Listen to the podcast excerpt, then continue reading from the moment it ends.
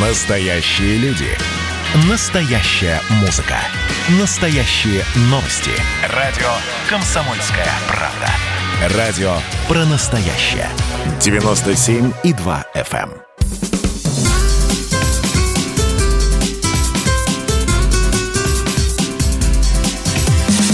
Программа с непримиримой позицией. Вечерний Мордан.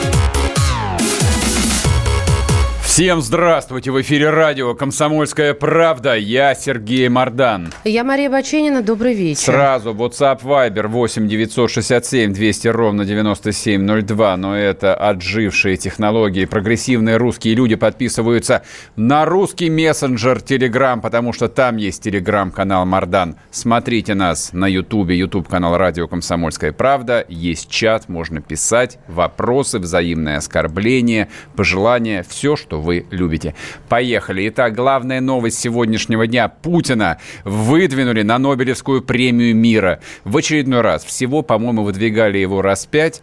И, честно говоря, всех вот этих пятерых, кто это действо совершал, я бы нашел бы и расстрелял. Ну, либо дал бы им 25 до встречи. Поговорим об этом подробнее позже. Так, хорошо. Ну, вернее, не очень, но тем не менее. А, и что у нас? Еще то, что соратники Алексея Навального сообщили об аресте его квартиры в Москве. Запрет наложен на регистрационное действие, что значит нельзя квартиру не продать, не подарить, не заложить. И были арестованы все счета Алексея Навального. Об этом сообщил его пресс-секретарь. Но нужно сказать, что в чем дело-то? Э, дело все в иске компании э, принадлежавший Евгению Пригожину, да, под названием «Московский школьник».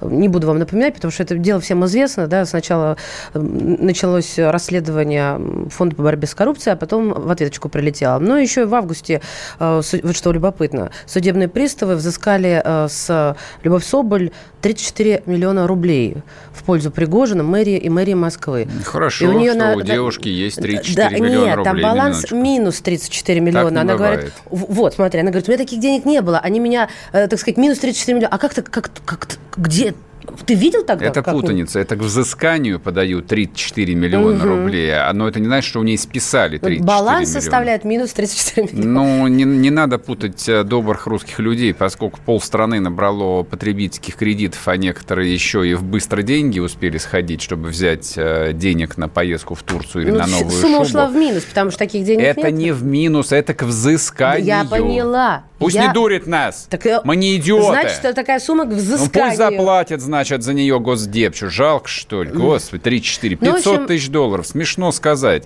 Смешно. Автомобиль Rolls-Royce только стоит. Красивый автомобиль. Купе. Люблю. Купе. Роллс-Ройсы. Любые люблю. Так, ладно, э, не надо э, впадать э, в безумие какое-то. А последняя новость. Никакого оптимизма, ничего веселого. На теле Максима Тесака Марцинкевича есть следы пыток, заявил изданию «Знак» его адвокат а, Евгений Горошко. Я кратко сообщу, то есть мы эту тему не бросим, а она точно будет продолжаться. Отец Максима Сергей Марцинкевич рассказал, что у сына вырваны ногти, на теле синяки, гематомы и след от укола. А правозащитник Оксана Труфанова подтвердила, что судмед, судмедэкспертиза показала отсутствие ногтей на ногах. Но вот пусть теперь кто-нибудь мне докажет, вот тот а, следователь Следственного комитета, что он сначала вскрыл себе вены сам, и сам же еще повесился – а перед этим сам себе вырвал ногти. Очень интересно. Ну ладно, поехали. Вечерний Мордан. Так, значит, смотрите, а новость, по идее, а, вот а, которую можно было бы сразу поместить э, в папку под названием «Белый шум» или «Информационный шум». Тем не менее, факт остается фактом. На Нобелевскую премию мира а, выдвинули президент России Владимира Путина. Выдвинул его причем... А, не, я сразу оговорюсь. На самом деле на Нобелевскую премию можно выдвинуть кого угодно и кому угодно. Вот я могу выдвинуть Марию. Мария может выдвинуть меня. Мы все вместе можем выдвинуть кого? Главного редактора радиостанции «Комсомольская правда», например. Легко можем выдвинуть. Или ты, ты серьезно? Как... Абсолютно. Это совершенно противоречит. Никаких ограничений, Я тебе абсолютно. Раз... Нет, нет, нет, секунду. Сентябрь сейчас идет, скоро октябрь. Вот в течение этих двух месяцев Нобелевский комитет рассылает письма нескольким всего тысячам человек, которые, которые имеют выдвинуть? право выдвигать да, на, кандидатов на а присуждение ты премии. Ты просто ты не имеешь мне глаза. права Серьезно? меня выдвинуть. К сожалению, Сергей, Блин, облом это какой. не так. В таком случае, хорошо, ладно, поворачиваем тему по-другому. В таком случае у меня возникают вопросы к Нобелевскому комитету. Каким образом это письмо с предложением кого-нибудь выдвинуть, а, выдвинуть получил а, писатель Сергей Комков? Это вот первый вопрос, который рождается у всех, полагаю, не только у тебя. А чем он знаменит? Ну, кроме того, что, оказывается, он главный редактор газеты «Президент», не видел никогда такой газеты, но она зарегистрирована очень давно, ну и, соответственно, ее время от времени как-то выпускают, чтобы ее Роспечать не ликвидировал. Чем человек, как бы, чем человек зарабатывает на жизнь, тоже неизвестно, по крайней мере, в сети он фигурирует как писатель, и он даже написал не один и не два романа. Я про него нашел а, следующую аннотацию. А, на роман «Кремлевский сурок». Слушайте. Дело в том, что не надо путать, пожалуйста, понятие «выиграть» и понятие номинирования на Нобелевскую премию мира. Значит, есть положение о номинировании на Нобелевскую премию мира. Никаких писем никто никому не рассылает. Я трижды номинировал на Нобелевскую премию мира и трижды получал ответ от Нобелевского комитета мира о том, что тех людей, которых я номинировал, они зарегистрировали в качестве номинантов. В 2013 году э, мною была направлена заявка о номинировании номинировали на Нобелевскую премию мира Владимира Владимировича Путина за разруливание ситуации в Сирии. В апреле 2014 года мной было получено официальное письмо Нобелевского комитета мира о том, что Владимир Владимирович Путин зарегистрирован в качестве номинанта. Лауреат Я не знаю, станет ли он или нет. Это решает э, члены Нобелевского комитета. А, немножко наш не звукорежиссер услышал кодовое слово «послушайте» да, и, и включил как раз героя нашего Запись вот этого живого писателя. Значит, Да. смотрите, тут уже пишут, выдвигает Нобелевский комитет. Нобелевский комитет рассылает письма с предложением выдвигать. Нобелевский комитет голосует и утверждает. Соответственно, вот этот вот а, странный человек, которого зовут Сергей Константинович Комков, вот, а, видимо, входит а, в состав а, каких-то А, экспертов пожалуйста, мирового правительства, которые нашла. могут... а, Да, давай. Конкретно о премии мира, потому что она идет действительно Премия мира, особняком, да. это не наука. Согласно уставу Нобелевского фонда, выдвигать кандидатов могут следующие лица. Члены национальных парламентов и правительств стран, я сокращаю, члены международных судов, ректор университетов, профессора истории, философии, права и теологии, директора научно-исследовательских институтов мира и внешней политики, лица, награжденные Нобелевской премией, члены советов организаций из- от Нобелевских и действующие бывшие члены Норвежского Нобелевского комитета. Все. А куда, куда он входит-то из этого? Никуда. Значит, входит. И выходит. Входит и выходит. Значит, смотрите, неважно, дело не в этом. А, то есть вы послушали живую речь великого человека, то есть мы не знали, что рядом с нами живет фактически еще один Лев Толстой, а вот как его а, описывает а, один из сайтов, который продает книги. В политическом романе-триллере известного специалиста по ваххабизму философа Сергея Константиновича Комкова в оригинальной увлекательной форме рассказывается о грандиозном плане по развалу России – он имеет кодовое название «Русский проект». Это, по мнению автора, не выдумка политологов и журналистов. Он утверждает, что русский проект – реально существующий план, большая часть элементов которого уже успешно осуществляется в нашей стране. Автор в экспрессивной, подчас фантастической форме показывает, кто и как осуществляет этот замысел врагов России – в кремлевском триллере Комкова мы встретим легко узнаваемых лиц, главным из которых является некий Сырков по кличке Сурок, очень напоминающий знаменитого Владислава Суркова из администрации президента. Ребят, я вот э, ничего не скажу, м- маленький комментарий. При товарище Сталине таких писателей не было. А, а, Вот, вот, вот так вот, вот так вот. Ну, смотрите, а российская жизнь, она тяжела. Она порождает каждый день десятки и сотни тысяч сумасшедших, которые находят себе место в самых разных отраслях народного хозяйства, некоторые в том числе в журналистике и в писательском деле. А, но на этот а, счет должны включаться ну, некие а, предохранители, что ли. То есть то, что они пишут, то, что они присылают свои рукописи какие-то, а, предложения о переустройстве России. Но вот раньше при советской власти они блокировались а, на этапе отдела писем, вот, который обрабатывал весь этот поток информации. Сейчас есть примерно такие же службы в любой организации, будь это администрация президента или агентство РИА Новости государственное. И вот дальше этого отдела, который сортирует весь входящий мусор, подобного рода вещи никуда не уходят. В этот раз, в этот раз система почему-то отказалась сработать. И за подписью РИА Новости, это безумная новость, РИА Новости, это новость, извините, но это правда так, она влетела в информационную среду, она была растиражирована тысячами сайтов, пабликов, и стало, в общем, как бы предметом обсуждения. И мы это обсуждаем. Но мы обсуждаем другое. Я задаю риторический вопрос. А агентство РИА Новости не хочет ли ответить по всей строгости за то, что оно выступило абсолютно осознанно и понимая, инструментом для дискредитации российского президента. Нет, эта мысль вам не пришла в голову? Что вы выставляете его как минимум идиотом, которого выставляет сумасшедший, и вы всерьез об этом пишете, а все остальные всерьез об этом разговаривают.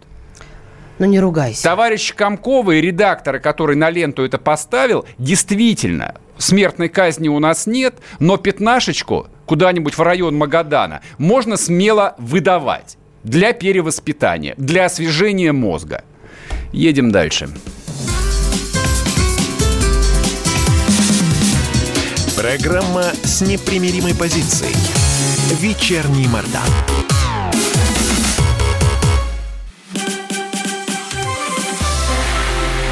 Это было начало.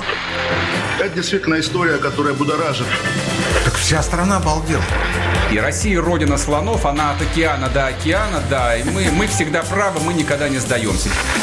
И самое главное, что же будет дальше? Комсомольская правда это радио.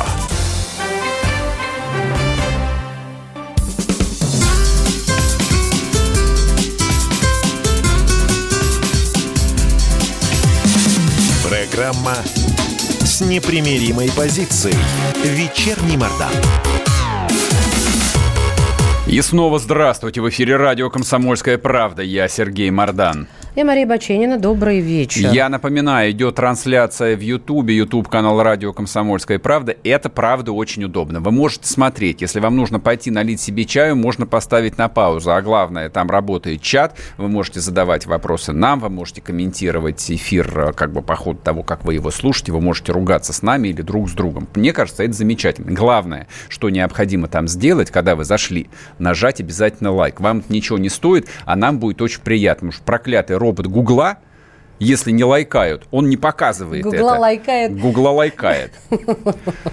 Да, ну и совсем для продвинутых, для настоящих русских патриотов, конечно, телеграм-канал Мардан. Смотрите, у нас теперь, видимо, будет ежедневная, а постоянная рубрика под названием «Карантин все ближе». Вот такое вот Но название это, я кроме предложил. шуток. бы. Слушайте, шутки с э, ковидом закончились. Шутки Всё. пьяного Мишутки. Я сейчас не про премьер-министра. э, подъем фиксируется, подъем фиксируется во всем мире. А С октября он будет еще больше, и в ноябре ситуация будет очень серьезной, потому что это подтверждается э, тем, что летом, когда все наши официальные органы сообщили, что они победили эпидемию, и чему вторил Сергей Александрович, она как раз была, эта эпидемия в южном полушарии, там, где была зима. Поэтому учтите, что зимой маски не отменяются. Да, и социальная дистанция в том числе. Я сегодня в лифт говорю, можно я одна поеду? Нет. Думаю, Маски, зимой маски будут меховые. С нами Да. на связи Илья Варламов, журналист. Илья, здрасте. Здравствуйте. Добрый вечер. Вы как думаете, а карантин будет когда? На следующей неделе или через две? Э, Я не думаю, что будет карантин, если мы говорим про Россию, э, но здесь, опять же, да, я думаю, э, нужно понимать смысл введения карантина, и если мы вернемся с вами в март, да, то э, карантин нужен для того, чтобы замедлить распространение коронавируса, для того, чтобы всем заболевшим хватало коек там в больницах, чтобы всем можно было оказать там квалифицированную медицинскую помощь. Здесь все зависит от региона. Если какой-то регион реально понимает, что у них идет рост и нет просто возможности им помощь оказать, то, конечно, логично вводить карантин, чтобы просто замедлялся состояние болезни. А, Я не думаю, что будет вводиться в Москве, потому что Москва вроде неплохо подготовилась, и э, сейчас ну, судя по тому, что происходит в больнице, я немножко мониторю, у меня появились Мгм. там знакомые врачи, э, то, что говорят, э, как бы, ну, мест пока хватает, поэтому, ну, нет необходимости к, э, карантин вводить. Но вот то, что у нас э, точно ждет вторая волна, это понятно. И вот у меня, например, сейчас очень многие знакомые заболели именно сейчас. Смотрите, а, губернатор Петербурга, вчера, по-моему, эта новость была, открыт сказал, что очереди из, скорых, из машин скорой помощи около больниц – это примета второй волны. А по поводу Что, заполнения... прости, я, я не поняла, при- очереди? Из машин скорой помощи. А, всё. А по поводу Москвы здесь комментарии очень а, такие разнонаправленные. С одной стороны, департамент здравоохранения уверяет, что все нормально, и коек у них как у дурака фантиков. А с другой стороны, сегодняшняя новость. Собянин обратился, ну, точнее, как бы от лица Собянина разосланы письма крупнейшим компаниям-работодателям, в том числе Яндексу, Почта России, кто-то еще, с просьбой перевести сотрудников обратно на удаленку. И последнюю новость, я просто хотел бы, чтобы вы проком- прокомментировали все вот так вот э, в комплексе. Она пришла из североамериканских Соединенных Штатов, а Метрополитен Опера объявила о том, что она будет закрыта и на следующий театральный сезон, то есть там тысячи человек, уволенных э, по весне, остаются уволенными. А наши театры вроде бы как открылись с шахматной рассадкой, но которые тоже никого не сделали счастливыми. И последние два громких заболевания, Нетребко и э, второго певца, я забыл, как Я фамилия. сейчас тебе напомню. А, вот они подхватили ковид именно во время а, премьеры Дона Карлоса. То есть в нас, возможно, в- в квартиры-то и не загонят, а вот закрыть торговые центры и кинотеатры почему бы и нет? Что думаете по этому поводу? Не, ну, во-первых, давайте так, то, что происходит в России, если сравнивать, я вот просто немножко путешествую, да, если сравнивать с тем, что происходит в мире, в Европе, в Америке, э, то, что происходит в России, это ну, совершенно профанация. То есть те меры, которые э, даже сейчас есть там по ношению масок, Мгм. э, по всему остальному, я не думаю, что это как-то влияет, потому что, ну, с одной стороны, у нас так народ к этому относится, с другой стороны, у нас, в принципе, и все остальные, да, и чиновники, ну, можно просто сейчас зайти в любую фотоленту и посмотреть официальные фотографии там от Собянина до там членов правительства, депутатов и так далее, и просто попробуйте найти там последнюю фотографию Сергея Семеновича в маске, да, человек, ага. который все, хочет, чтобы все носили. Ну и, собственно, э, я вот позавчера был там в Домодедово, вылетал, да, и э, на входе тебе говорят, без маски не пустим, ты проходишь контроль, и дальше все сотрудники полиции, сотрудники Домодедова, ни на, там на половине масок нет, вообще всем все равно. Поэтому э, там э, рассадка, не рассадка, в России как бы сейчас особо никаких там ограничений, мер фактически нет. Но проводится концерт, вот я сейчас был в Петербурге, там замечательный концерт, там по тысяче человек проводится. Э, полные там э, вагоны метро, и, ну, и, ну, все живут, все знают, да, что у нас сейчас такая вот больница. Чего, кстати, нету ни в Европе, ни в Америке, там, ни даже в Турцию. Кто сейчас в Турцию э, умудрялся вы- выехать, да, вот там первое, что ждет, это там и очень строго даже турецкие авиалинии, которые сразу Мгм. говорят так. Э, без маски ты сейчас в самолет даже не войдешь, и вообще там все супер строго. Вот, поэтому э, относительно там сейчас будут вводить какие-то ограничения, ну, возможно, они сейчас попытаются какие-то опять такие вот мягкие э, что-то позакрывать. Или Но- более жесткие штрафы, например, ввести. Э, м- Мне просто сложно себе представить, да, как сегодня э, людям смогут объявить, да, что вы знаете, друзья, вы сейчас опять будете работать дома, или да, вы знаете, а сейчас опять закроются рестораны. Э, Я думаю, ну, в России до этого не, не, не дойдет, и мы будем идти по принципу лучше мы там просто сейчас переболеем, э, а там как-нибудь разберемся. Вот. Но, э, опять же, мы сейчас с вами рассуждаем, мы не владеем реальной статистикой, мы не понимаем, да, во-первых, реальное количество, сколько людей у нас болеет, как идет эта статистика. Там ну, было много расследований на тему фальсификации статистик, и что реальная картина не до конца понятна. Ну, я могу сказать даже про себя. Я переболел коронавирусом, я не нахожусь в официальной статистике. Есть Ах, меня- меня вот не оно посчитают. что, вы переболели, Да. то есть вам тоже можно красную нашивку на китель э, а я- прицепить? я- а вы- а вы Неплохо. нашивки какие-то? Ну, я, не, я, я бы с гордостью, с гордостью носил бы, но меня вот Господь не сподобил пока. Не, я, я переболел коронавирусом, ну, давно, да, еще в начале лета. Ага. Вот, э, там, к счастью, без последствий, поэтому я хожу как бы так спо- спокойно, у меня есть антитела, я их пере- пере- проверяю, вроде все нормально, так что я как-то так относительно спокоен. Но я не попал в статистику.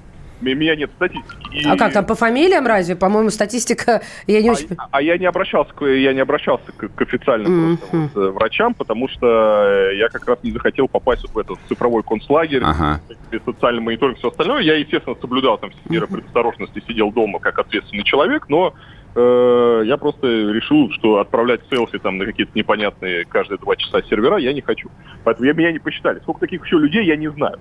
Э, и рассуждать на тему сейчас, вот не владея полными данными, да, у нас нет данных, сколько есть там свободных койко-мест в московских больницах. Мгм, Что твориться мгм. в регионах, вообще непонятно. То есть если Москва, например, она еще хоть как-то она открыта, то Илья, что творится у нас а вот про регионы вы начали говорить. Вот а, вы путешествуете, вы смотрите, ну, то есть вы и известны этим в первую очередь, да, что вы даете характеристики городам, что любопытно. Вот в городах люди в масках, в перчатках. Всем все равно. Не, ну, ну как, какие маски и перчатки? Ну, э, во-первых, перчатки, я прямо всем говорю, вот сейчас пользуюсь случаем, не носите перчатки. Это полнейшая глупость.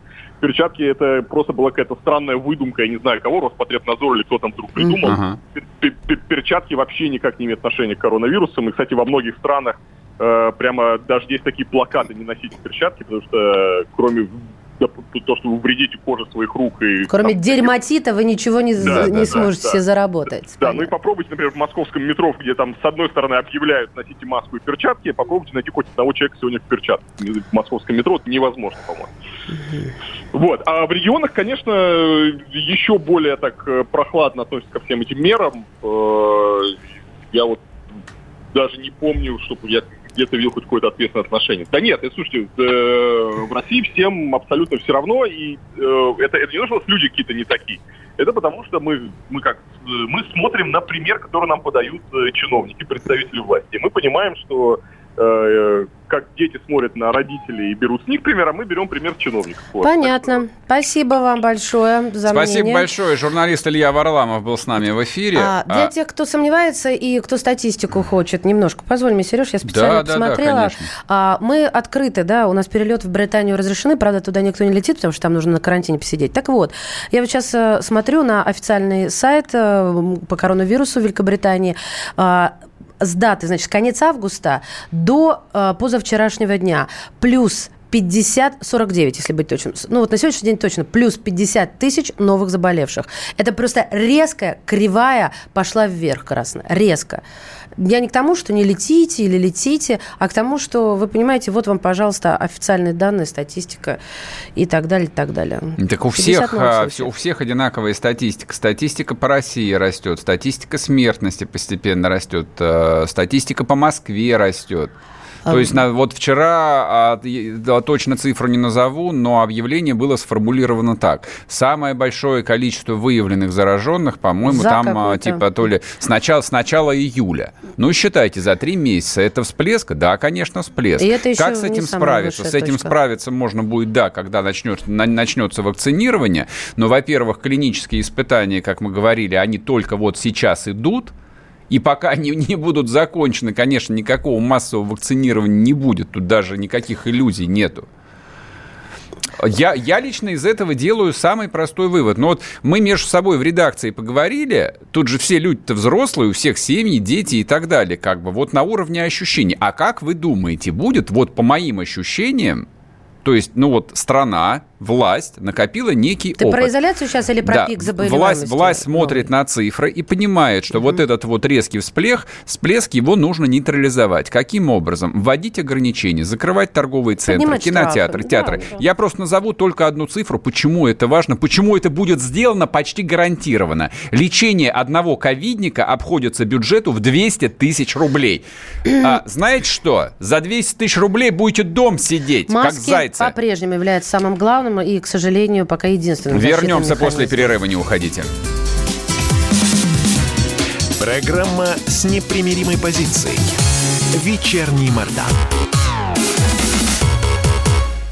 2020 год перевернул жизнь каждого. Что будет дальше, не знает никто. Мы не предсказываем, мы предупреждаем. Будущее может оказаться гораздо более опасным, чем настоящее. И все эти угрозы человечество прямо сейчас создает своими руками.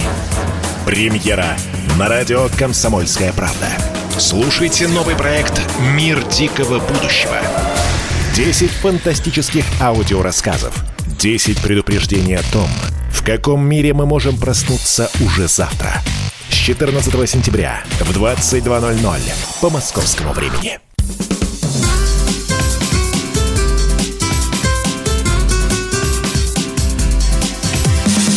Программа с непримиримой позицией. Вечерний Мордан.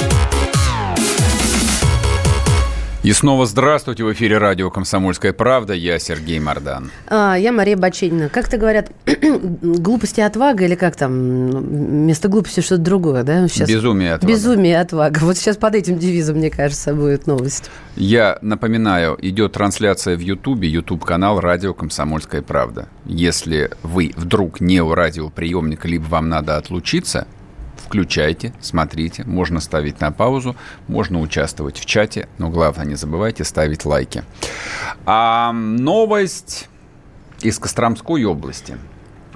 Есть такое Повалихинское сельское поселение. Ну, то есть есть село Повалихино, но в него включено примерно два десятка деревень почти все они мертвые, пустые. Где-то 0 человек живет, где-то 10 человек это, живет. В этом поселении живет около четырех сотен человек. В совокупности, В совокупности, да. да. И там что произошло? 29 деревень в него входит, вот смотрю. Названия какие? Красная Нива, Крутица, Лаврентьевская, Мазалова, Малая Светица, Ожиганова, Хорошее Плотина, название. Популина, Погорелова, Популина. Слуда, Слуда, в общем, Серебряный Бор, в Филюкова. районе главой Повалихинского сельского поселения выбрали Марину Угодскую. Спрашивается, с чего мы вдруг об этом? А потому что женщина работает уборщицей в администрации, в администрации поселения. Да. И она была единственным конкурентом прежнего главы этого муниципального образования, которого зовут Николай Локтев. При этом на выборах проголосовали за нее 62%, а за Локтева 38%. Угу. Вот. И в чем тут э, цимис? Потому что она не выдвигалась сама. Она по просьбе того самого Николая Сергеевича Локтева, просто не было человека, и она шла как бы подставным да, кандидатом. Да, помочь чтобы, чтобы выборы да, были признаны состоявшимися, легитимными, да, легитимными да. должен был, был быть какой-то конкурент. И это вот это к вопросу, ну, да, нужна демократия или нет? Не нужна. Да, сказали вот до 30 сентября доработать уборщицей, а затем приступать э, к выполнению обязанностей. А Локтев написал, что расстроился, но будет помогать. Ну, конечно, расстроился. То есть, вот смотрите, как бы в этом, а, ну, это, это, это не село, то есть вот э, этот, это фактически там район, я думаю, угу. площадью как какой-нибудь Лихтенштейн, в котором живет 400 человек. Думаю, что там из всех бюджетников только, соответственно, вот глава местной администрации и почтальон на одну четвертую ставки получает 2000 рублей в месяц. Глава администрации тоже, я думаю, получает тысяч восемь, наверное. Вот, и теперь как бы где ему работу-то искать? Ехать э, там в другую часть Костромской области, Быть там устра... устраиваться на леспромхоз? Я думаю, что нет ставки помощника. Я думаю, что там одна, одна, Кстати, одна хорошо, ставка. Точно. Кстати, это еще не все истории-то. А, пожалуйста, похожая история прошла на, а, произошла на выборах главы Сусанинского района.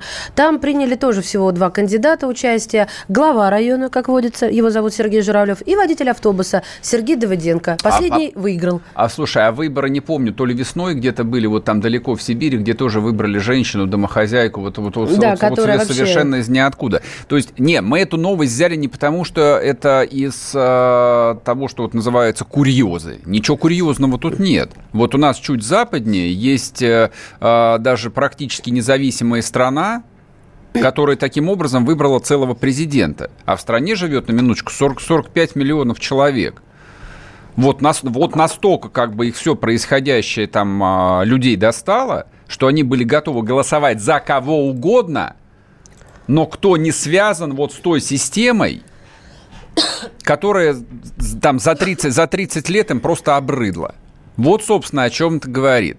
Не, какой-нибудь философ или умный политолог тут бы еще дальше бы двинул бы телегу, рассказал бы, что это вот во всем мире происходит э, формирование э, глобального движения антисистемы, когда люди отторгают систему, потому что система показывает свою чуждость э, там, там, основному населению, враждебность ее интересам неготовность решать вызовы и так далее. Можно сказать так, но я выбрал бы здесь немножко другой поворот. Я-то думаю, что это говорит, во-первых, о, о кризисе демократии, ну, потому что демократия в современном изводе, причем речь идет не только о России и Украине, она также идет об Америке, о Франции. Там тоже выбирали и выбирают антисистемных политиков. Трамп – это чистая антисистема.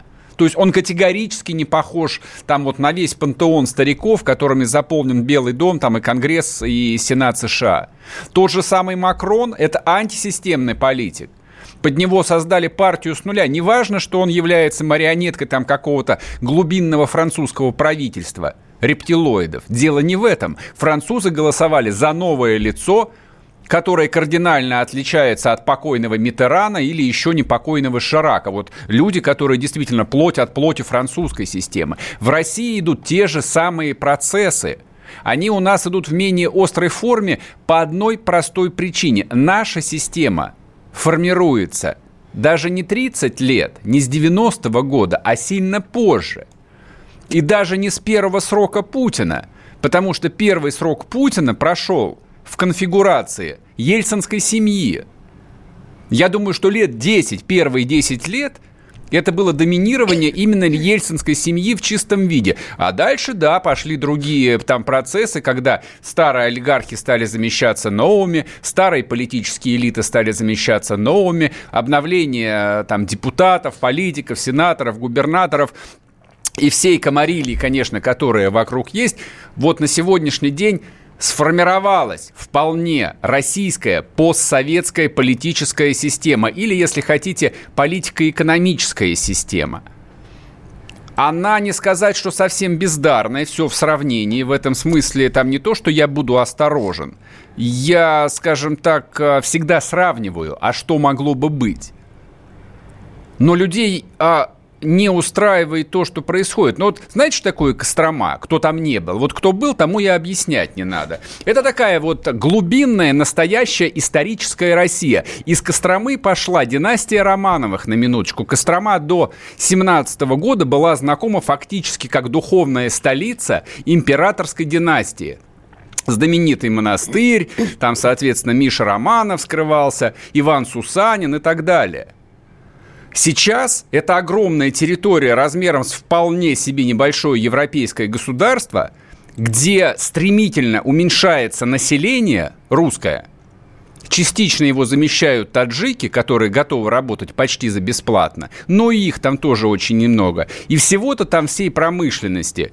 Это леспромхоз, может быть, еще появился за последние 10 лет, когда я там был – и типография Костромская, советская еще, тоже работает. Ну, наверное, тоже наладан дышит. Небольшой туризм очень далеко, очень неудобно ехать. Вот это вот настоящая Россия, как она есть, которая медленно на глазах просто подыхает и распадается.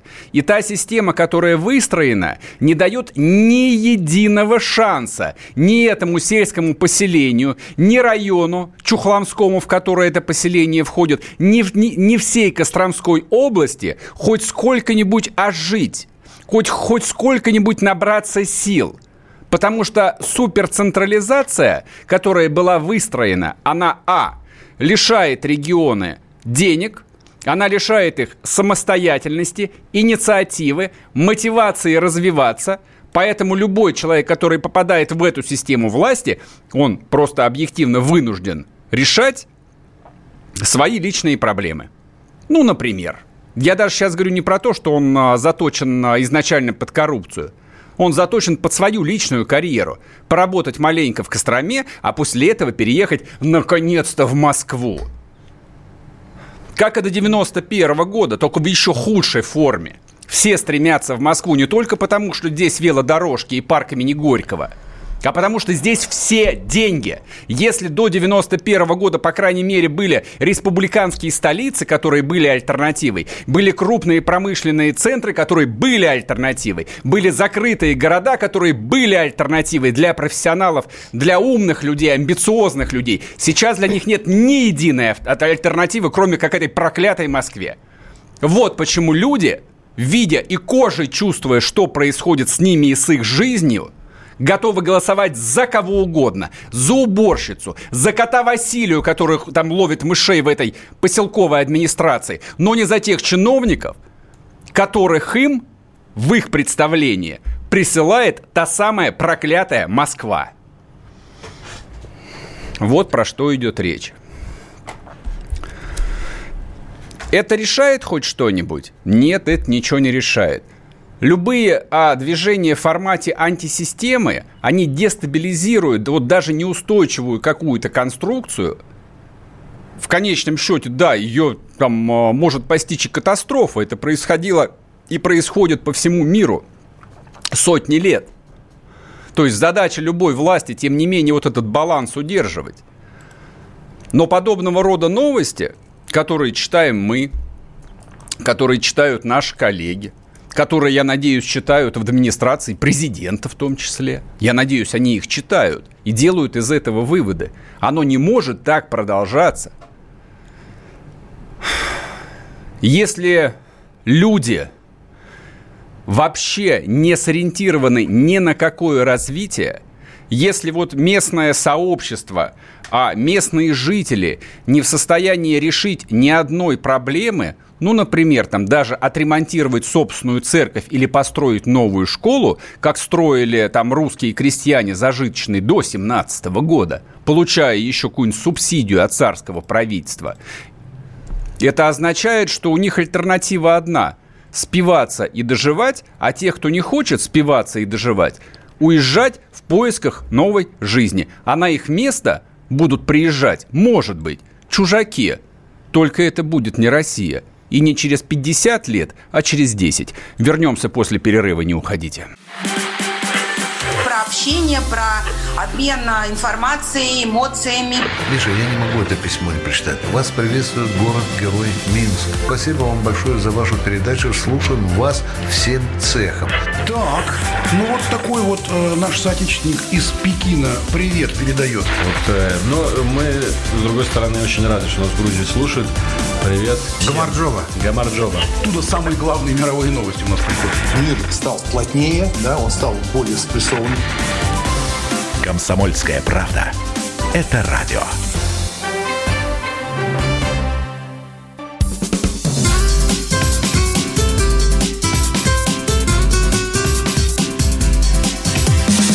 Программа с непримиримой позицией. Вечерний Мордан.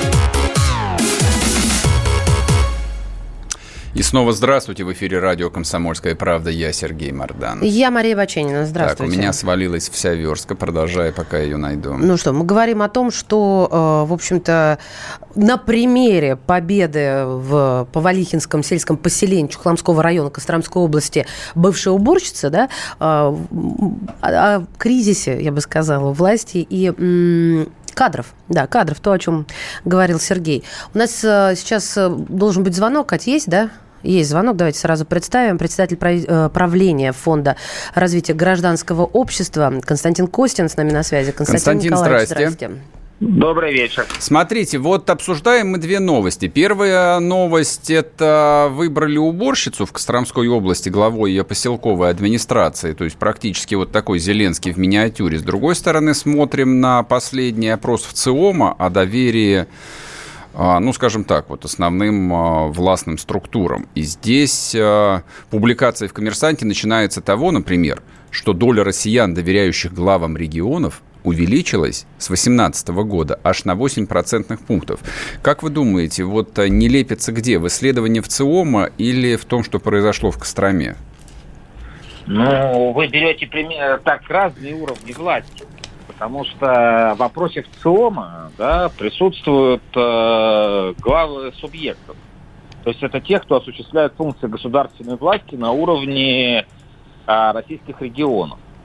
И там действительно есть э, рост доверия и рост поддержки, и последние выборы это убедительно показали.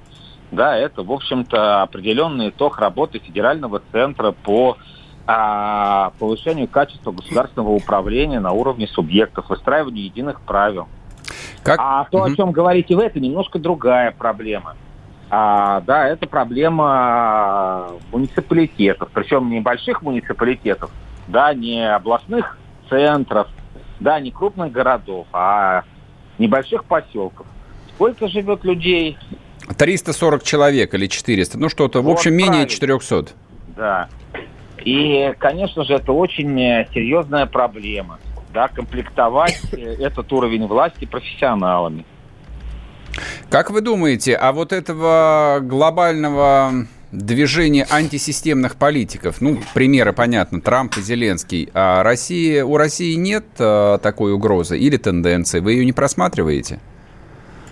А, ну, э, Трамп а, не является политиком антисистемным. Он является представителем антиэстеблишмент. Это другая, это контрсистема, это другая система просто. Согласен, согласен. Контрсистема, да, хорошо. Да, что касается Зеленского, ну, а, вот проводить аналогии между этой женщиной в Павлихинском Это женщина, это просто как мемом уже звучит так. Да, э, которая, кстати, между прочим, была депутатом. Да, она была э, в партии «Единая Россия», просто некоторые пишут, что «Ой, «Единая Россия» не победила», победила. Да, но она, но она работала депутатом, да, э, глава э, сам предыдущий ее попросил пойти на выборы, чтобы она была его конкурентом видимо, не, от, не недооценил отношение, а, хорошее отношение односельчан к ней и какие-то претензии к нему. Так бывает. Скажите, пожалуйста, вот вы как э, профессионал... Вот, а, что касается Зеленского, да. понимаете, что, так, э, что такое антисистемные политики? Да? Ну, это, это такой, знаете, очень э, абстрактный. Да? Политики-популисты, ну, Макрон, он, это антисистемный политик. Тоже контрсистемный, да. Он пришел он на смену традиционным партиям, да. Да, до этого он, кстати, поработал вполне себе в кабинете министров э, социалиста Оланда, который угу, был предыдущим угу. президентом. Э, да, он, я бы говорил бы, может быть, о появлении там некой нового породы, нового поколения политиков-популистов. Да, вот об этом, как о тенденции, многие говорят. Но, опять же, я не думаю, что здесь можно э, вот об рассуждать на примере этого района, да, этого поселения.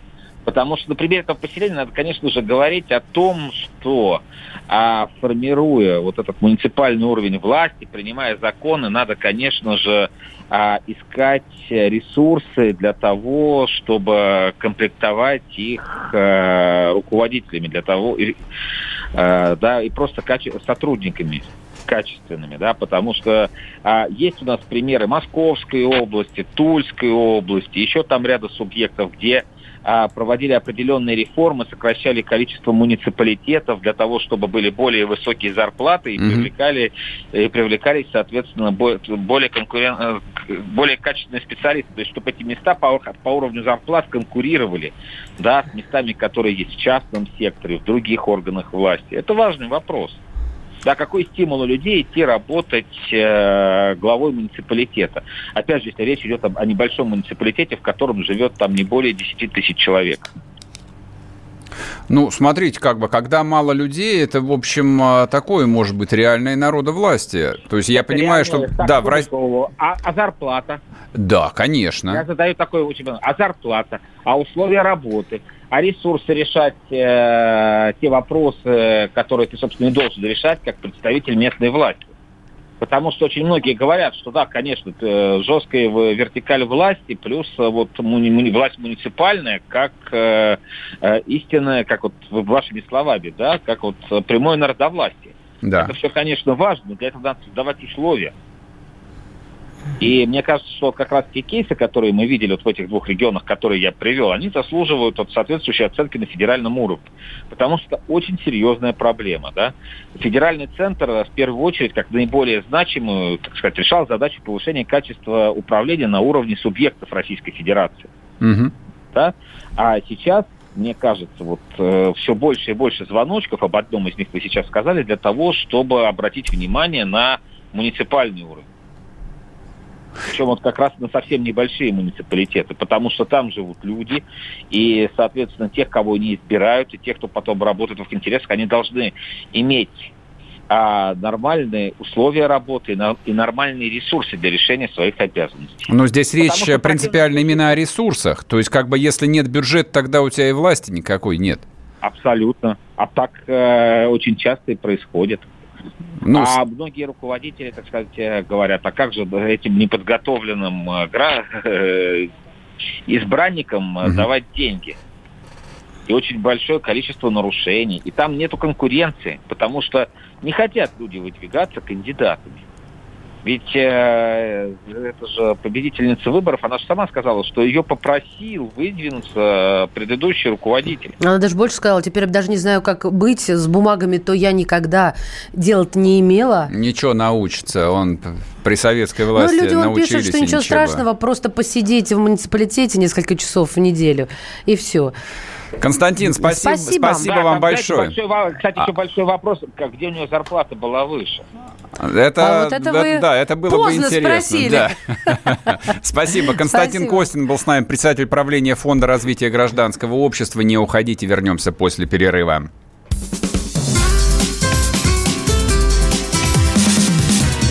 Программа с непримиримой позицией. Вечерний Мордан.